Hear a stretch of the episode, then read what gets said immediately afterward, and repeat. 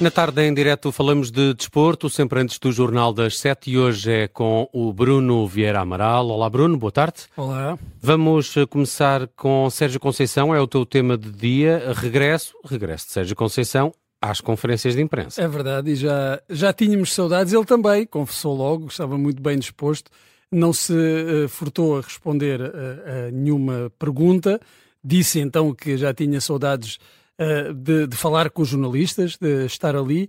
E a certa altura parece uh, que estamos ali perante o, Dr. Jekyll e o Mr. Hyde, um, ou o Dr. Sérgio e o Sr. Conceição. O Dr. Sérgio uh, muito tranquilo a responder todas as perguntas, a fazer até uma análise fria sobre a sua reação intempestiva uh, no, no que, que, resultou após a expulsão do jogo da, da Supertaça. Uh, falou de vários assuntos, falou, de, respondeu às críticas de, de Rui Moreira.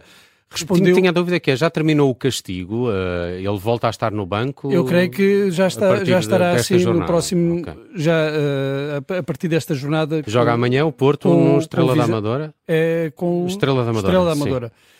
Uh, e uh, respondeu, como estava a dizer, às críticas de Rui Moreira com, com elevação, lembrou os sucessos que uh, tem alcançado enquanto treinador do Porto, mesmo com os constrangimentos do fair play financeiro, mesmo com as movimentações de mercado que nem sempre são do agrado do treinador, e por isso também lamentou a saída uh, de Otávio. Não gosta destas saídas, ainda por cima de, de, um jogador com a importância que Otávio tinha para a equipa, mas diz que é o que é, as coisas são o que são.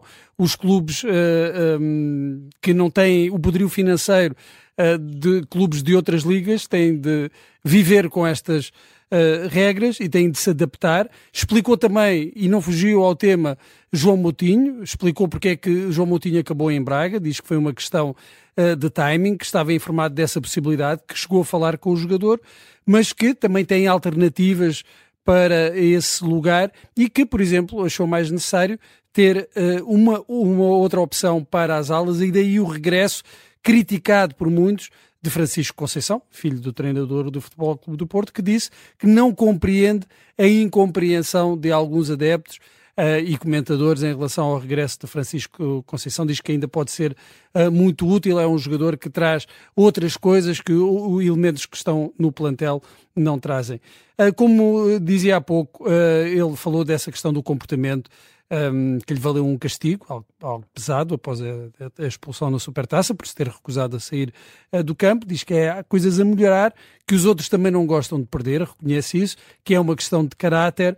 Falou uh, do problema do tempo útil de jogo, uh, que o Porto tem, e não só o Porto, tem reclamado nos últimos anos a necessidade uh, de que uh, haja mais tempo útil uh, de jogo e que quando há uma equipa a fazer antijogo, esse tempo depois seja compensado devidamente nos descontos. A verdade é que mesmo com descontos muito acima do que vimos no ano passado, o tempo útil de jogo continua relativamente baixo e não, isso não tem resolvido esses descontos uh, em excesso não tem resolvido o problema do tempo útil do jogo. Mas aí, aí temos uh, Sérgio Conceição de volta, uh, falando tranquilamente. Uh, esperemos que uh, assim se mantenha nos e próximos tempos. admitindo também alguns uh, excessos, como direi. ele diz que podiam ter corrido melhor as coisas quanto ao seu comportamento no banco.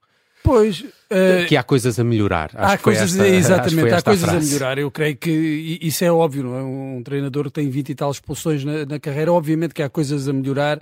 Uh, o, que é, o que é que eu acho? Eu acho que já é, é tempo, ou já, já passou o tempo de Sérgio Conceição reconhecer isso. Não, não era preciso esta, uh, esta expulsão e este castigo para reconhecer que há um problema ali de gestão das emoções, de controle das emoções, quando está no banco.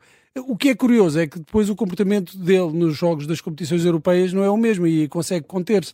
Uh, o que leva uh, a suspeitar que tem que ver também com uh, aqui as características do futebol português, a forma como os árbitros gerem ou não conseguem gerir também os jogos, de, da forma como lidam com este comportamento dos treinadores, que não é só uma questão do temperamento de Sérgio Conceição, tem que ver também com esse ambiente em que uh, ele está inserido, que é o ambiente do futebol português, e muitas vezes essa incapacidade dos árbitros em se imporem e não, não admitirem esses excessos e depois também os castigos serem suficientemente uh, pesados para dissuadirem esse comportamento. A ver, vamos como corre esse regresso de Sérgio Conceição. Não correu mal o regresso, pelo menos às conferências de imprensa. Vamos ao futuro e falar sobre os jogadores eh, que são finalistas do prémio da Best. Um, a maioria, de facto, é, é da Premier League e, e o único português também, Bernardo Silva. Também pertence, uh, também joga num clube da Premier League, aliás, uh, vencedor da Premier League no ano passado. Uh, foram anunciados então os 12 finalistas do Prémio de Best, atribuído pela, pela FIFA. Bernardo Silva está lá, mas não é o favorito a vencer. Os favoritos serão Erling Haaland e Lionel Messi, muito uh, por aquilo que fez no Mundial e não tanto pelo desempenho ao serviço do Paris Saint-Germain, e creio que também não entrará muito nestas contas o que tem feito no, no Inter Miami. Um, e uh, na, a maioria dos jogadores uh, destes 12 finalistas alinham na Premier League, são sete sendo que um deles, o Gudogan, entretanto, saiu do, do City e, está a representar o Barcelona, mesmo assim são 50% a jogar na Premier League uh, dos finalistas deste prémio de Best. Curiosamente, só há um inglês, é Declan Rice, que passou do West Ham United, onde conquistou a Conference League, para o Arsenal. Nos 30 do Ballon d'Or estão uh, 12 uh, da Premier League. Uh, e, e, também há esta curiosidade, Declan Rice, Rice, que está nos 12 finalistas do The Best, uh, não arranjou vaga nos 30 finalistas do, da Bola de Ouro, e aqui também a Premier League é a mais representada e falando da Premier League, aqui na Rádio Observador recebemos hoje o troféu numa iniciativa da Eleven e da, da Zone. John Cochrane, que é uma espécie de embaixador e de guardião do troféu, uh, que é o único, portanto, aquele troféu que hoje esteve aqui na redação é mesmo o troféu que depois... Tem essa é, dúvida, por acaso? É, não confirmas, é uma réplica, é, é, é, verdade. Noutras competições há mais do que um troféu, ou várias réplicas aqui, este é mesmo único e, portanto, é, é tratado com todos os cuidados. John Cochrane contou-nos a regra de ouro da Premier League, só os vencedores podem tocar neste troféu e por isso mesmo em sete anos e meio de trabalho como guardião da taça John Cochrane só tocou no troféu com luvas. Não está autorizado a tocar na taça sem luvas. We have a golden rule in the Premier League that says you can only touch the trophy if you've won it. Even us, we're the guardians or the ambassadors of the trophy. We have to wear white gloves before we can touch it. So even we're not allowed to touch it barehanded. How many years do you do, you do this job? I've been doing it now for about seven and a half years. And in seven years, you never did touch the, the trophy. Never touch the trophy without the gloves. but there again, a gentleman never tells. Hmm. Muito simpático pois, este Sim, sim. É, é, capaz de já ter tocado, mas também não, não, não vai dizer, porque, como claro, ele diz, é um cavalheiro. Um cavalheiro não conta. Esta taça tem três leões esculpidos, o símbolo do futebol inglês, pesa 25 quilos a parte de cima, com a coroa, sai e é habitual que o capitão da equipa vencedora a ponha na cabeça. E ainda há outro pormenor, que são as fitas. Há seis fitas, três de cada lado do troféu e que têm as cores do clube vencedor da Premier League. John Cochrane... Por isso era um azul clarinho, não é? Um azul clarinho desta vez, porque o campeão foi o City. O City. Uh, John Cochrane, explica-nos como são escolhidas as cores. The ribbon closest to the trophy is their coloured socks, followed by their shorts, followed by their shirts. So Man City playing blue, white, blue. In the history of the Premier League, the 31 years, we've only ever had two teams to have six ribbons on the trophy, all the same colour.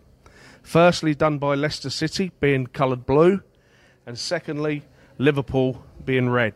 Esta regra é muito engraçada. Começa é... das meias para cima, não é? Exatamente. Isto obedece, isto tem aqui um protocolo é? e é, é preciso respeitá-lo. Como explicou John Cochrane, a fita mais perto do corpo do troféu fica com a cor das meias do equipamento principal do clube vencedor, a do meio a cor dos calções e a fita mais exterior é a da cor da camisola. Como ele nos diz no, no som que acabámos de ouvir, só duas equipas tiveram as fitas todas da mesma cor o Leicester, que ganhou em 2015-2016 a Premier League, e o Liverpool.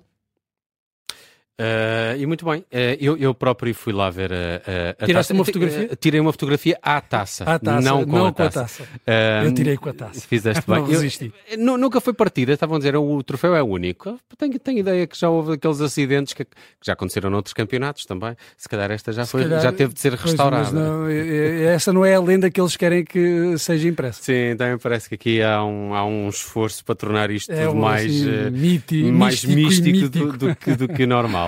Vamos lá ao passado. O Bruno traz hoje esta história da, do Estádio da Luz, com capacidade para 120 mil espectadores. Foi apresentado à imprensa precisamente num dia 14 de setembro, mas em 1985. E tu trazes aqui cinco momentos históricos desse antigo Estádio desse da Luz. do antigo Estádio da Luz. Na altura já, já não era o novo Estádio da Luz, mas uh, foi apresentada à imprensa uh, após o fecho do terceiro anel, a, a conclusão que uh, permitiu uma capacidade para 120 mil espectadores. Qual é foi a transferência que permitiu pagar? Foi a de Chalana. A de Chalana, Chalana. Creio que por 300 mil contos, acho que na altura era, era isso isso, que seria, bem, não ajustado a valores da inflação, claro. seria um, um, milhão e meio de euros agora, mas é, era muito mais. Uh, e então foi apresentado nesse dia, 14 de setembro de 1985, à imprensa, e eu uh, quis aqui recordar uh, alguns jogos marcantes desse novo e antigo Estádio da uhum. Luz, ou seja, só lembrar momentos a partir de 1985. E o primeiro foi uh, meia final, ou os dois primeiros são duas meias finais da antiga taça uh, dos campeões europeus. O primeiro, um jogo de 1988, uma meia final contra o Steaua de Bucareste, a equipa romena, e o Benfica conseguiu o apuramento com uma vitória no Estádio da Luz por 2-0, com dois golos uh, do Rui Águas, mas se calhar benfiquistas e não benfiquistas lembram-se melhor uh, da outra meia-final, 1990, contra o Marselha. O Benfica tinha perdido a primeira mão em Marselha no estado de Velodrome por 2-1, precisava de vencer em casa e conseguiu essa vitória com um gol quase no final, mas um gol muito polémico e, e que uh, fez correr rios de tinta. O célebre golo com a mão de Vata, Vata, o avançado goleiro que disse sempre que não foi com a mão, mas as imagens uh, disponíveis provam que, pois, uh, foi com a mão. Não interessa, o árbitro validou o golo e o Benfica conseguiu o apuramento para a final da Taça dos Campeões Europeus, que nesse ano foi disputada em Viena, onde o Porto tinha conquistado três anos antes a Taça dos Campeões Europeus contra o Bayern Munique. O Benfica enfrentou o Milan e perdeu por 1-0, gol de Frank Rijkaard. Estes, estes foram dois dos jogos mais importantes, dos jogos das competições europeias mais importantes do Benfica neste antigo uh, Estádio da Luz. Depois uh, tivemos um momento uh, de felicidade nacional em 1991, Uh, Portugal sagrou-se campeão do mundo de júniores pela segunda vez, após a conquista do título em Riad, na Arábia Saudita, em 1989. Há dias vi imagens desse, desse, dessa partida. Do, do Aliás, da final do Estado da Luz. É, é engraçado, depois eh, foi um pormenor que me saltou à vista. Peixe foi eleito o melhor jogador. O melhor jogador do campeonato, ah, do campeonato de, de, desse campeonato sim. do mundo. Eh, e é, de facto, eu, eu, eu lembro-me na altura, era o meu jogador preferido, apesar de ser do rival uh, Sporting, mas foi o melhor jogador uh, desse, desse campeonato do mundo, apesar de Portugal ter outras uh, grandes figuras e que vieram a ter até carreiras muito mais destacadas que Emílio Peixe, João Vieira Pinto, Luís Figo, Rui Costa, entre, entre muitos outros. A final contra o Brasil, em que jogava, por exemplo, Roberto Carlos, lateral esquerdo, Elber e Paulo Nunes, que depois acabou ainda por estar representar o Benfica, acabou empatado ao fim de 120 minutos, 0 a 0. Uh, estavam no Estádio da Luz não 120 mil espectadores, mas 127 mil, portanto arranjou-se maneira de caberem ainda lá mais 7 mil espectadores e teve de ser decidida então essa final nos penaltis. O último e decisivo foi convertido por Rui Costa, o atual presidente do Benfica. Outro momento uh, marcante do, deste Estádio da Luz foi a final da, da Taça das Taças, Mónaco-Werder Bremen, Uh, foi a única final europeia disputada no Estádio da Luz após a conclusão do terceiro anel e é de triste memória porque só teve 16 mil espectadores. Será de, bo de boa memória para os adeptos do clube alemão, que venceram o Mónaco, que então era orientado por Arsène Wenger, só que do outro lado estava um treinador alemão, Otto Rehagel, hum. o alemão que 12 anos depois, já no novo Estádio da Luz, conquistaria o título mais importante da carreira como selecionador da Grécia no jogo contra Portugal. Por último, um momento marcante um, deste antigo Estádio da Luz foi, uh, para teu contentamento, Nelson, a derrota do Benfica na Supertaça, 5-0 contra o, Porto. O uhum, Porto venceu uhum. em 1996. Uh, foi a maior derrota do Benfica uh, naquele estádio. Uh, num dia que ficou marcado também pela morte uh, do fotojornalista Nuno Ferrari, que morreu quando estava a trabalhar a acompanhar precisamente esse jogo, foi a 18 de setembro de 1996. O Benfica, orientado por Paulo Autori, até tinha começado bem a época, mas este 5-0 uh, eh, marcou a equipa, que depois não conseguiu resultados lá muito famosos. O Porto, treinado por António Oliveira, ganhou com golos, ainda te lembras de quem? Não, não faço isso. Arthur, Edmilson, Jorge Costa, Vettel, jogador Vettel. austríaco, e Drulovic. Rui Barros entrou, para, uh, para, nesse jogo também, ele que tinha jogado pelo Mónaco naquela final de 1992. Eu tenho um, amigo benfiquista conta-me sempre uma história muito engraçada a propósito do antigo Estádio da Luz, uh, já não, não me recordo o, o, ano, mas há uma apresentação à, à imprensa, aquele jogo de início da época, um, em que uh, são esperadas também as novas contratações e havia o rumor do que o Litmanen vinha para o, ah, para o Benfica, lembras-te desses sim. anos? E estava, ele estava, estava convencidíssimo que o Litmanen ia ser apresentado no Estádio da Luz, ele no terceiro anel. Uma... E veio o Pringle, não? Não, os anjos, os anjos foram cantar. eu adoro quando ele conta essa história, porque é, é incrível o Litmanen, à espera do Litmanen, e, e, são os anjos que fazem a apresentação. Não se pode ter tudo.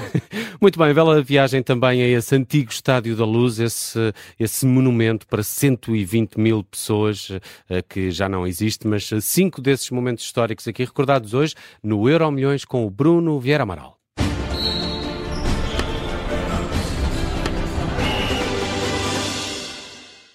Rádio Observador. Odivelas.